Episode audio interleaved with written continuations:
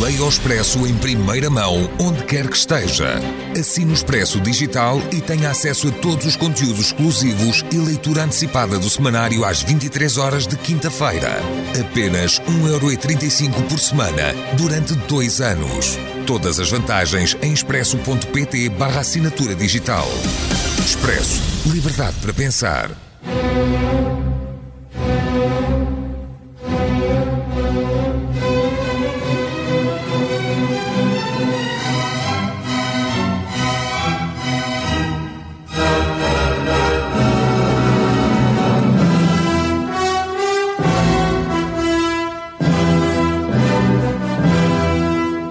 Olá, bem-vindos a mais um episódio do podcast O Mundo a Seus Pés, da secção internacional do Expresso. Estamos a gravar na sexta-feira, 29 de abril de 2022. Leva a guerra da Ucrânia dois meses e cinco dias e destruição inenarrável, atrocidades que nos fazem arrepios. Vamos tentar perceber neste podcast de que forma a religião e, em particular, a Igreja Ortodoxa podem ter um papel eh, nesta guerra, seja para contribuir para o seu fim, eh, ou seja, porque eh, tomam parte por alguma das fações. Para perceber melhor estes assuntos, temos connosco o Paulo Mendes Pinto, coordenador do Departamento de Ciências de Religião da Universidade Lusófona. Olá, Paulo. Olá. E também o Arturo Zoffman Rodrigues, investigador da Universidade Nova, com trabalho feito sobre assuntos ligados à Rússia. Olá, Arturo. Olá. Está também comigo a jornalista Manuela Gosta Soares, do, da secção internacional do Expresso. Olá, Manela. Olá, Pedro. A edição técnica deste episódio é do João Martins e a conduzir estou eu, Pedro Cordeiro, editor da secção internacional. Vou começar por eh, pedir ao, ao Paulo que nos, que nos diga de alguma forma, que nos esboce de alguma forma para os nossos ouvintes um, qual é, uh, no fundo, um pouco o mapa uh, das igrejas e das, e das um, e no caso da, da Rússia e da Ucrânia, porque sabemos que um, sendo a Igreja Ortodoxa uma lá, um dos braços uh, importantes uma, da, da, um, do que é a religião cristã, uh, aqui não há uma autoridade central que possa ser equiparada, por exemplo, ao Papa para a Igreja Católica, e há uma igreja um pouco mais atomizada e mais dividida, não é? Ora, eh, a realidade ortodoxa, eh, para nós no Ocidente europeu, eh, é sempre uma realidade muito pouco conhecida, muito pouco estudada em termos de história e muito pouco conhecida até em termos de cultura, não é? E, e aquilo que habitualmente se chama a Igreja Ortodoxa, de facto não é a Igreja Ortodoxa, mas são na prática igrejas que estão no, meio termo entre eh, aquilo que é a nossa concepção mais clássica aqui na Europa do Sul do que é uma igreja, que é a Igreja Católica, com uma estrutura hierarquizada, eh, centralizada, e, e, e, também, enfim, perto de nós, nesta Europa Ocidental, o mundo protestante, que é completamente atom, atomizado não é? Uh, com denominações que, uh, que se vão multiplicando, umas aparecem, outras desaparecem. Uh, ora, o mundo ortodoxo é um mundo que parte de uma estrutura que poderia, enfim, nós em, nós em história não temos o se, mas que poderia ter sido uma estrutura semelhante à de Roma, centrada em, em Constantinopla, no, no patriarcado ecuménico de Constantinopla, mas que se foi, uh, ao longo do tempo, subdividido em outros patriarcados que uh, habitualmente se designam autocéfalos, isto é, que são de facto independentes, podendo ter o reconhecimento de Constantinopla ou não. E, e, e a questão enfim, em linhas muito gerais, que nós no fundo encontramos aqui neste espaço grande, uh, como os russos dizem, da Grande Rússia, que integra a Ucrânia. E o que temos aqui, no fundo, é também uma competição.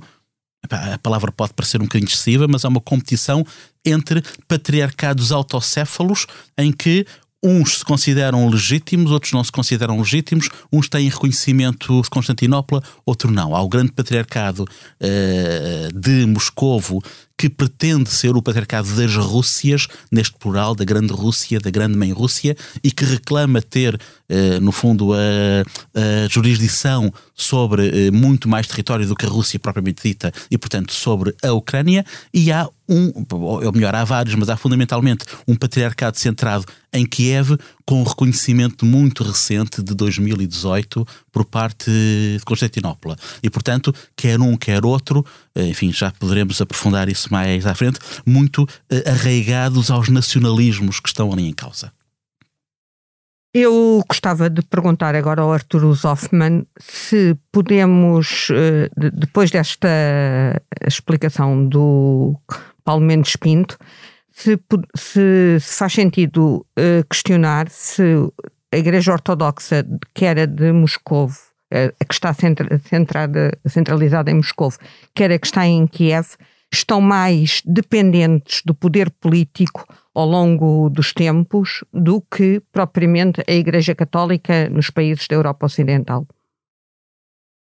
Sim, obrigado, eh, Manuela. É uma boa pergunta. É, é, de facto, essa é uma das características fundamentais da, da religião ortodoxa, a meu ver. É, quando se produz a, queda do, do Império Romano de Ocidente, o que aconteceu é que é, se abriu uma divisão entre o poder político dos novos Estados medievais é, que aparecem na Europa Ocidental, os pequenos reinos, é, ou seja, o poder político, é o poder central da Igreja Católica que fica em, em Roma. Eh, cai o Império, cai o Estado Romano, mas fica eh, o poder, o velho poder espiritual eh, da Igreja Católica. no Oriente não é assim. No Oriente manteve-se, obviamente, o Império Romano de, de Oriente durante ainda mil anos. E depois da queda de Constantinopla, da invasão dos, dos turcos, aparece o, a terceira Roma, que é o Moscovo, ou seja, a, legiti a, a legitimidade da, do, do, do mundo eh, cristão do Oriente passa para Moscovo, onde encontramos, como no Bizâncio também, uma ligação muito estreita entre o poder político do Estado e o poder da, da Igreja. De facto, a Igreja está subordinada eh, ao Estado, o velho Estado zarista, eh, também se, se apoia no poder da, da, da Igreja, que, tá, que, que, será subordinada ao poder do, do e isso se, se mantém durante o tempo. Eh, depois temos o período, o período soviético. No período soviético isso mantém-se? O período soviético é um bocado mais complicado, mas podemos dizer que após um período muito complexo, muito também uh, conflitivo durante os primeiros anos da Revolução, finalmente temos um acordo entre Stalin e a Igreja Ortodoxa que novamente uh, reafirma a sua uh, lealtade perante o, o novo Estado soviético e basicamente nos nossos dias encontramos uma igreja ortodoxa após a queda da União Soviética que está muito ligada ao poder político em Moscou. E isso, naturalmente, gera tensões agora que, que no, no, contexto da guerra atual, mas já desde o ano 2014 eh, esta vinculação entre o, o, o, Estado russo, a Federação Russa e a Igreja Ortodoxa, que como já disse eh, Paulo, também eh, aspira à, hegemonia sobre os, os, ucranianos, também sobre os bielorrussos, eh, isso tá agora tá, gerou agora um, um, um conflito político por essa vinculação. E, naturalmente, Putin também está a utilizar a sua influência sobre a Igreja para legitimizar a, a, a guerra. Nós, uma, uma, um aspecto que, que surpreendeu muita gente uh, e que me chamou a atenção nesta guerra é que, enquanto nós costumamos ouvir os responsáveis religiosos apelar-se em qualquer situação de guerra apelar à paz. Nós ouvimos, nós estamos, e no nosso, dada a nossa posição geográfica, estamos mais habituados a ouvir o Papa, não é? E ouvimos, ouvimos sempre apelos à paz, independentemente de quais são os países ou as, ou as causas uh, de uma guerra.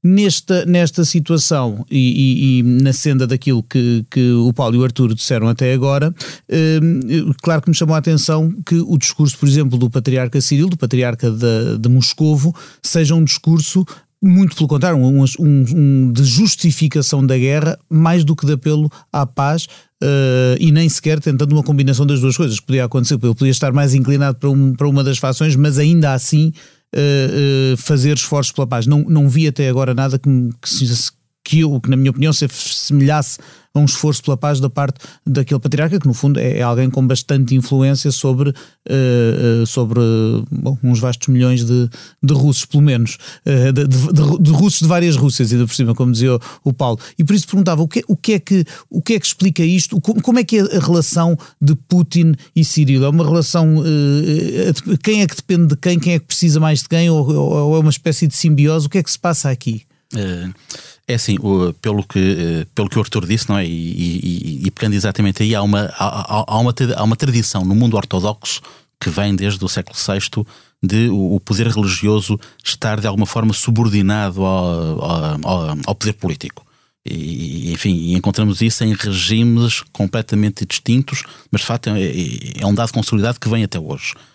Contudo, eu acho que temos que, que olhar para esta questão, por um lado, de facto, nessa nessa, eh, nessa dimensão de quem é que precisa mais de quem, mas também eh, separá-las.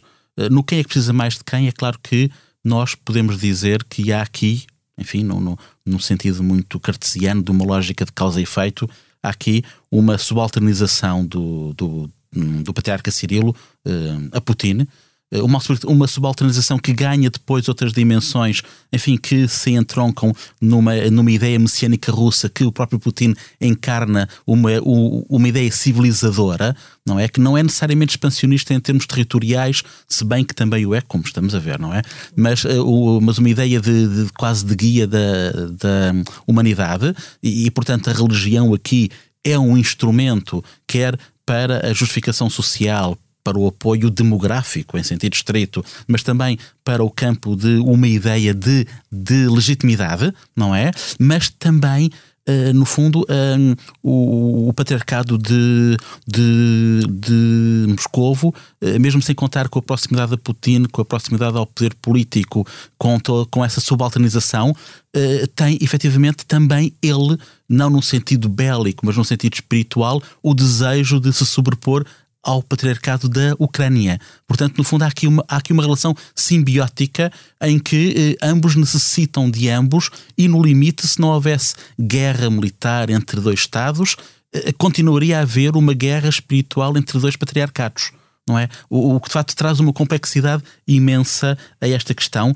e, e, e como Pedro dizia, para, para nós que estamos habituados a, a, a, definir os líderes religiosos como alguém que tem um discurso em torno da paz, aqui efetivamente nós vemos um discurso de legitimação da guerra, que é algo para nós que, que é completamente estranho.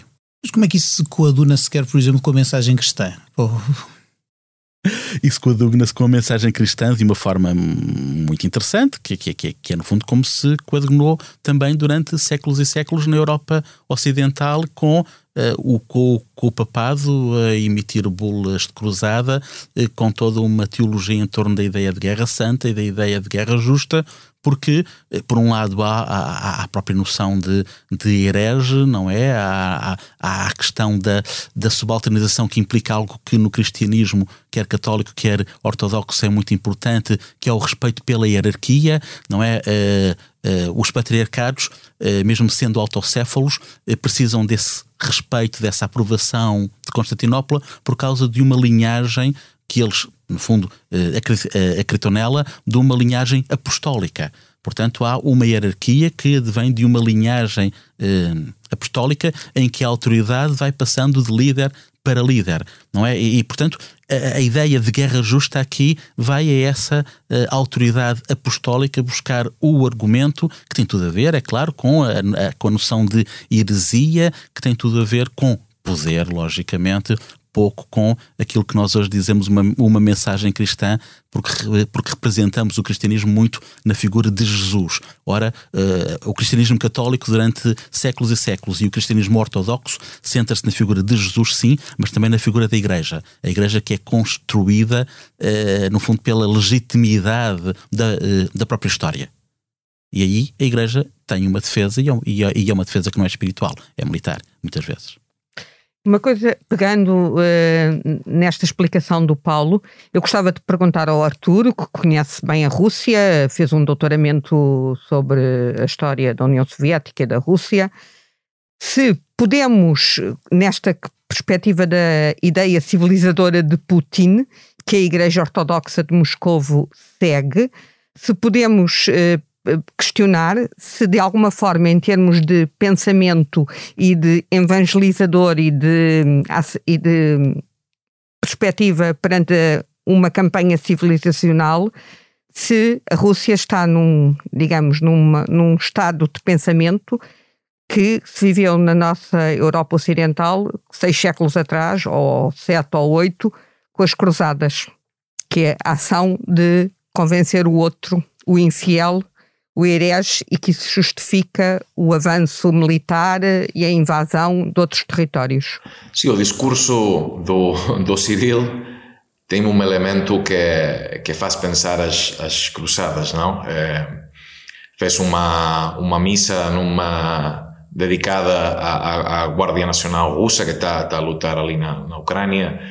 É, mas eu concordo com uh, Paulo no, no, no, sentido que a questão fundamental é uma questão de, de poder, é de uma legitimação do poder político. É, provavelmente a Igreja Ortodoxa está sob, sob uma forte pressão do poder político.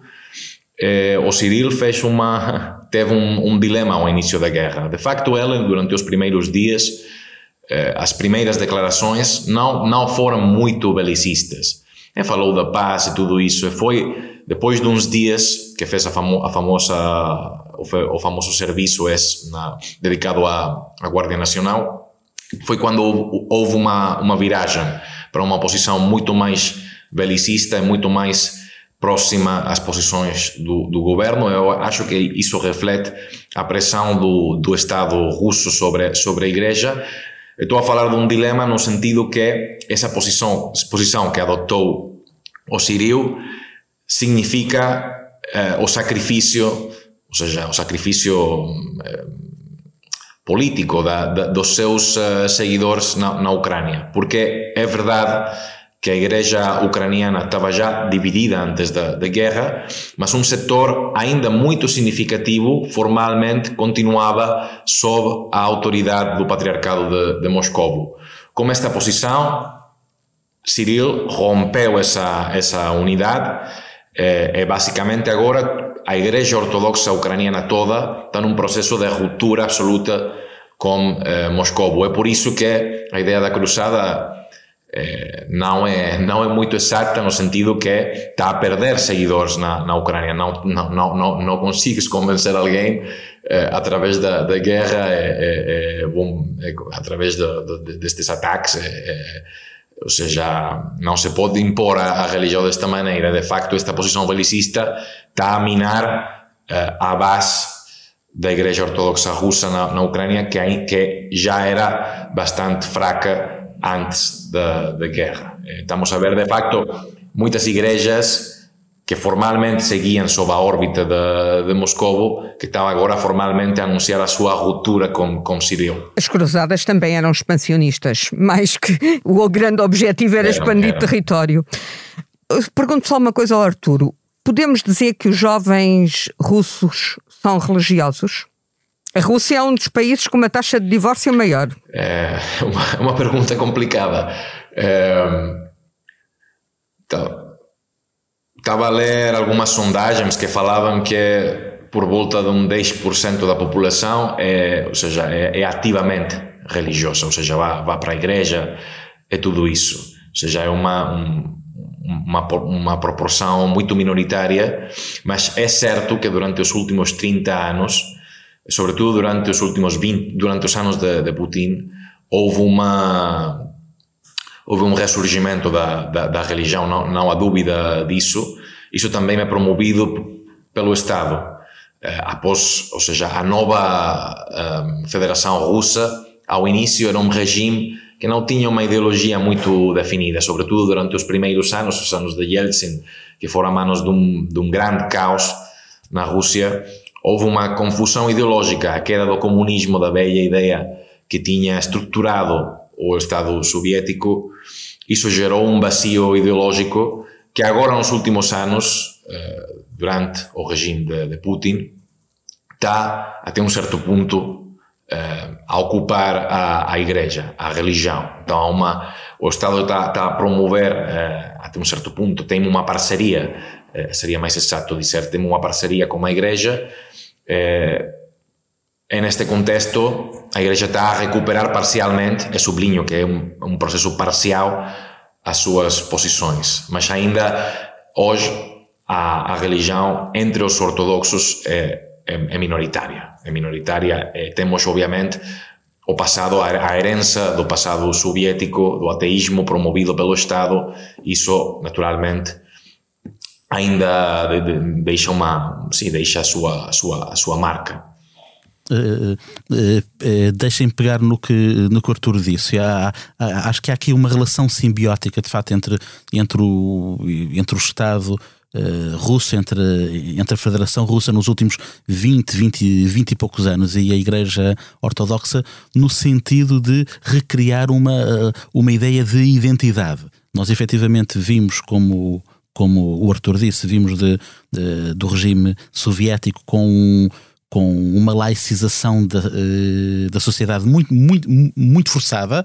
Uh, Assiste-se na década de, de 90 uh, a, um, a um crescimento da prática religiosa e a partir de facto de, de Putin temos um, temos, o, temos o compreender de que a Igreja pode ser um instrumento na recriação de uma identidade e, por exemplo, há políticas gigantescas do Estado russo para construir e para reconstruir igrejas. Mesmo muitas vezes em regiões onde, ou, é, ou em locais onde não haverá muitos, muitos praticantes, mas no fundo torna-se numa política de obras públicas em que, eh, até num, num sentido que eu acho muito interessante, que é o, que é o, que é o sentido cénico, re, eh, recupera-se uma certa, arquitetura. uma certa arquitetura barroca, não é? Que marca, no fundo, toda uma nova imagem do Estado.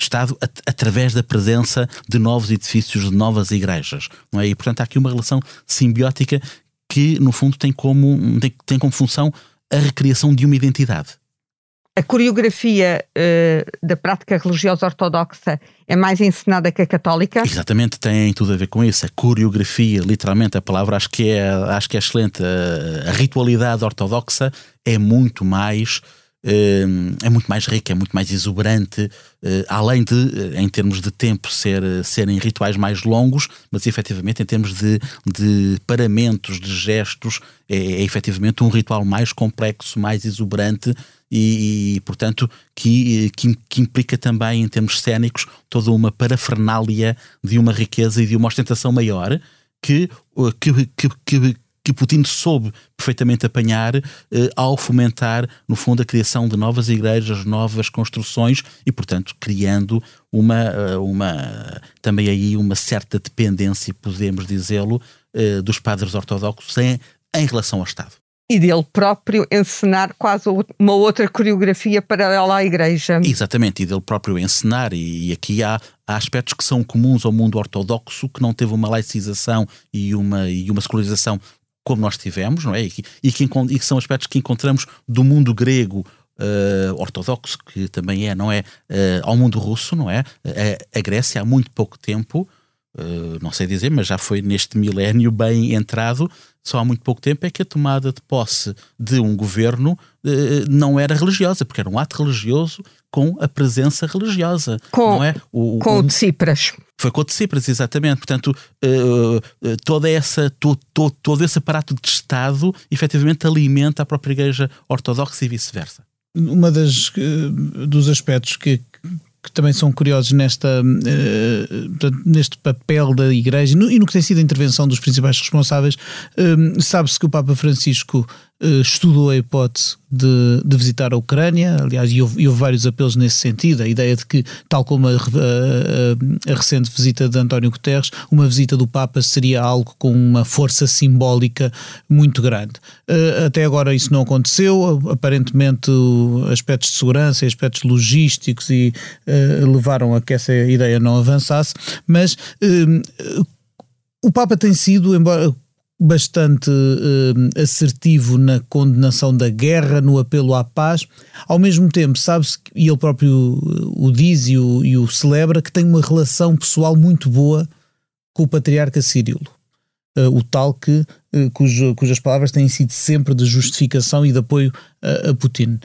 Pergunto-me, há por aí alguma via uh, diplomática por explorar? Pode de alguma forma, apesar do cenário que temos estado aqui a, a traçar, pode de alguma forma uh, ainda a fé e o, e o, e o diálogo uh, entre, entre as, as igrejas cristãs ter um papel a desempenhar na construção de uma, de uma solução de paz? Eu gostava de os ouvir, se calhar primeiro Arturo. Eu acho que é, é, é muito difícil, porque pela projeção que tem a, a, divisão entre estas duas igrejas, tem também uma, tem uma, tem uma projeção dentro da própria U Ucrânia. Uh, na Ucrânia há uma divisão em linhas nacionais, há uma parte da população que fala ucraniano, uma, uma outra parte que fala russo, mas há também uma divisão religiosa.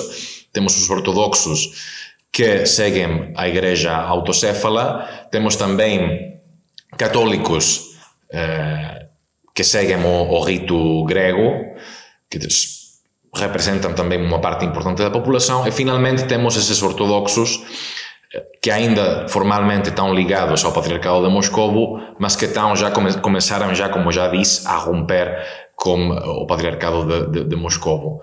Então, esta guerra tem também uma dimensão religiosa e os nacionalismos que estão agora a lutar têm também a sua projeção no âmbito religioso. Por isso é difícil eh, encontrar ali uma, uma um ponto de, de, encontro, porque eh, as igrejas estão também mobilizadas. Já falamos do papel que está a jogar Cyril, a igreja ortodoxa dentro da Rússia, a justificar eh, a guerra. Isso faz muito difícil um encontro no, no âmbito religioso. eu gostava também de, de acenar que houve alguns padres ao início da guerra dentro da Rússia que criticaram e protestaram contra a, contra a intervenção, mas foram reprimidos pelo Estado e também foram ignorados pela hierarquia da, da Igreja. Então, acho que já as linhas estão, estão muito divididas. Este conflito também já eh, expressa-se também na, na, na, no âmbito religioso. Uh, só, só só pegar um, um, um pouco uh, numa questão que é. Um, ehm, eu acho que, enfim, é, é uma análise muito pessoal, mas acho que uh, essa tão falada viagem do Papa uh, não acontece porque efetivamente seria, seria um logro. Seria um logro porque, em termos de, de, de, de fiéis católicos, de um lado ou do outro, não é? na Ucrânia serão no máximo 10%, portanto, não é nada em termos demográficos muito, muito significativo. E de facto porque o, o, os patriarcados uh, ortodoxos em nada, em nada respeitam, digamos desta forma, uh, o, o, universo católico, e, portanto o patriarca de Roma. Portanto, a, a, a efetividade de uma, de uma visita do Papa uh, a Moscou ou, ou à Ucrânia seria simbolicamente interessante e rica para nós aqui no Ocidente para o Oriente não seria eh, nada de significativo. Pelo menos é, é a minha leitura. Agora, eh, permitam-me só pegar numa, eh, numa questão de há pouco, que, que, que, eu acho que é uma questão muito importante, para a qual eu não tenho resposta, não é? Que é, no fundo, o, o lugar dos jovens aqui, não é?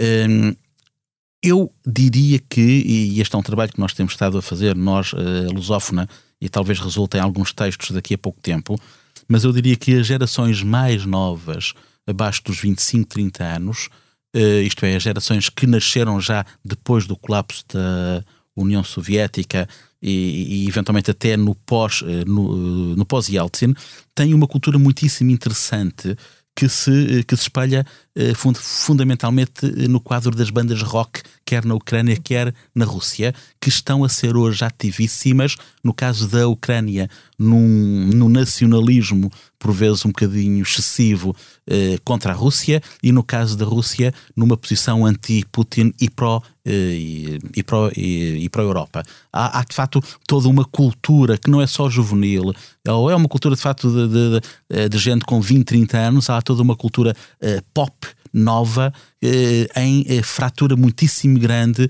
por exemplo, com a Igreja Ortodoxa, no caso russo. Que é uma nova iconografia.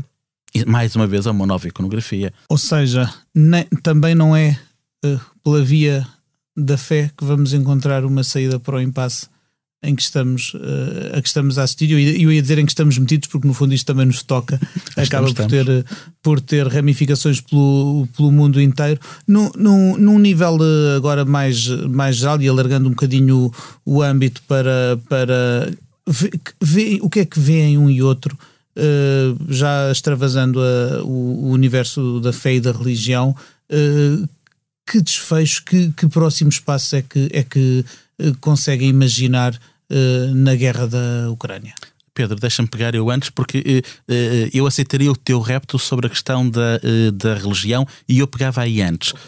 há uma figura que, eventualmente, em termos simbólicos, poderia dar alguns passos, mas está muito refém do poder político e que é a figura que, no fundo, justifica que a Turquia tenha estado a tentar tomar aqui um lugar de dianteira. Aqui, efetivamente, em termos simbólicos, o patriarcado ecuménico de Constantinopla é aquele que poderia colocar lado a lado vários patriarcas e tentar o diálogo. Seria via Turquia que eh, poderia haver esse diálogo. Ok, Turquia e... que é um país que, que aliás se tem esforçado Exatamente. por aparecer como um, como um mediador, não é? Exatamente, é isso que justifica uh, não só um, um poder cultural turco que a Turquia tem estado a tentar retomar numa recriação também messiânica do próprio Império Otomano, enfim, que tem tentado uh, ocupar culturalmente um espaço vazio de, de algumas repúblicas de, do sul da, da, da antiga União Soviética, mas também porque efetivamente a ideia de, do patriarcado ecuménico tem sede na Turquia. Pronto, não é? Só uma pergunta que eu gostava de fazer ao Paulo. Na Turquia também uh, estamos perante essa liga de dependência do patriarca de Constantinopla face ao poder político?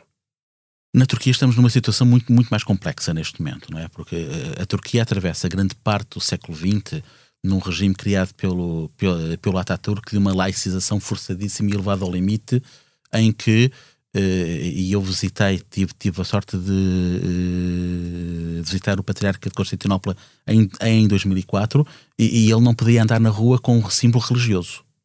Portanto, uma laicização levada ao limite, que tem estado a sofrer alguns revés, esta laicização, através de uh, um fortalecimento uh, da herança religiosa islâmica e não ortodoxa. Que é maioritária. Exatamente. Portanto, a, a Turquia está numa situação muito mais complexa uh, em termos religiosos porque uh, o nacionalismo turco está a agarrar-se a um certo renascimento religioso uh, islâmico com um ideário de, de recriação de, de, de, um, de, um, de, uma certa grandeza otomana, onde de facto o cristianismo está a passar ao lado. Não está a ser, enfim, eh, não, não está a ser propriamente perseguido, mas não está a ser instrumentalizado da, da mesma forma. Portanto, o, o cristianismo ortodoxo na Turquia neste momento ainda não é um parceiro significativo do Estado. Arturo, vias para sairmos deste inferno. Sim, de facto eu, eu acho a observação de, de Paulo interessante, porque efectivamente o patriarcado de Constantinopla nos últimos anos procurou adotar uma postura independente após o Maidan em particular, não? onde havia tensões, seja da, da, da Grécia, da, da Ucrânia, mas também da própria Rússia, procurou uh, não provocar ninguém, me adotar uma posição mais ou menos independente, autônoma.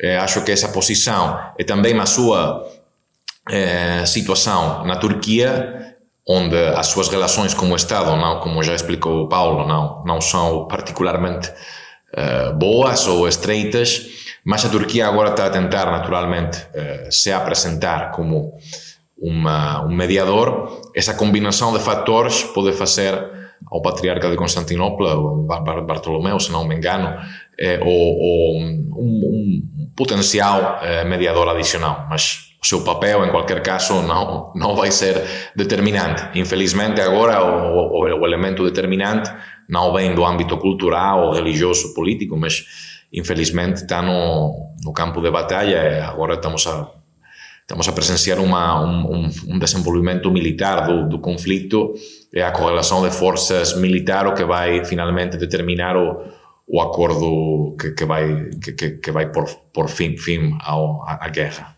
infelizmente.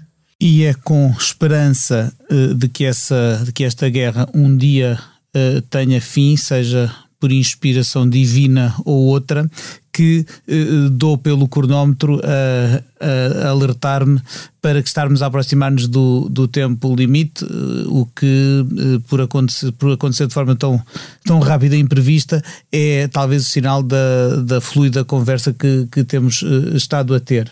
Em todo o caso, Hum, não posso deixar-vos ir embora sem fazer aquela pergunta aos convidados que fazemos a todos os que passam aqui pelo mundo a seus pés e que é esta que vou dirigir uh, a ambos. Uh, a ambos, não, aos três. Uh, Arturo, se neste momento pudesses viajar para qualquer parte do mundo sem restrições, para onde irias e porquê? Epá, é, é se calhar eu ia para, para, para a Rússia. Eu, porque é o meu trabalho também é ali, eu tenho ali os meus arquivos e agora, como, primeiro como Covid e agora como a guerra, está impossível ir para lá, então estou a mudar mesmo a as minhas investigações como consequência da, da guerra, porque não tenho acesso aos arquivos. Eu gosto imenso da, de Moscou, então é ali. Muito bem. Paulo, qual era o destino escolhido? O destino escolhido não era, não era a Rússia, não era Moscovo, não, mas foi falado aqui eh, bastante, em especial nesta reta final. Eu iria para a Turquia, iria para Constantinopla ou agora, ou agora Istambul, e iria porque para mim. Também na, Bizâncio. Também Bizâncio, exatamente, agora dizemos todas. Eh, porque para mim. Um, o, aquela cidade uh, representa uh, algo muito bom aqui no mundo, no mundo ocidental, sendo o Ocidente o mundo mediterrâneo, não é? Durante uns bons séculos, uh, Istambul, Constantinopla, Bizâncio, enfim, qualquer que seja o nome, foi uh, um, um, espaço cosmopolita por, por excelência, foi um encontro de mundos. Constantinopla é um encontro de mundos, é a junção entre o Oriente e o Ocidente no século XVI, os judeus portugueses que fugiam daqui ansiavam por ir para Constantinopla porque era o único sítio onde tinham liberdade religiosa. E, portanto, para mim, essa memória eh, é marcante. A Costa, enfim, a Constantinopla de hoje, a Istambul de hoje, não é exatamente essa do século XVI, mas as memórias estão lá naquelas paredes. Manuela, para onde irias tu? Eu iria para o Brasil, porque é um país que eu gosto, que conheço razoavelmente bem como cidadã e como jornalista, e porque 2022 é um ano determinante para o futuro do Brasil e não só, de toda uma zona geográfica que fala português e, e da América do Sul que também. O Brasil é uma potência importante no mundo, é um dos cinco países que fazem parte do clube dos países das grandes potências emergentes, a par da Rússia, da China, da Índia e da África do Sul. E o que está em jogo neste momento no Brasil é saber se o próximo presidente vai ser Lula da Silva ou Bolsonaro, o que também nos faz refletir sobre a democracia, porque como é que depois de uma governação de quase deste primeiro mandato de Bolsonaro, não sabemos se ele vai ser reeleito e fazer um segundo ou não, que foi agressivo que, não, que a gestão da pandemia teve um período em que foi caótica, que morrem 650 mil pessoas naquele país e que ele esteve permanentemente a desafiar todos os poderes, nomeadamente o poder judiciário, e, e, a, desafiar a, a ciência, a desafiar tudo. Como é que mesmo assim chegamos a este ponto em que uh, o, os, os dois candidatos que chegarão à segunda volta vai ser o presidente incumbente e o ex-presidente Lula da Silva, que, sendo uma referência no PT e sendo uma referência para os nordestinos, as mulheres, os jovens, os negros, é alguém que tem 75 anos e por isso que o PT também foi incapaz de produzir outro líder. A esse respeito, permitam-me recomendar que leiam na edição eh, semanal do Expresso de, de 29 de Abril Uh, o, o, panorama que a Manuela traçou a seis meses da grande decisão uh, que os brasileiros terão de tomar. As eleições estão marcadas para 2 e 30 de outubro e, uh, aliás, é uma, uma edição do Expresso que tem este e muitos outros assuntos interessantes. Chegados aqui ao fim, resta-me agradecer aos nossos convidados, ao Arturo, ao Paulo e à Manuela. Ao João que assegurou a qualidade deste episódio e a si, sobretudo, porque esteve desse lado a ouvir-nos, eh, coisa que faz eh, quinzena após quinzena. Por isso mesmo, prometemos voltar daqui a duas semanas com outro assunto, outro lote de convidados. Para a semana estará a Cristina Pérez neste espaço com o África Agora. Até lá, até breve e até sempre.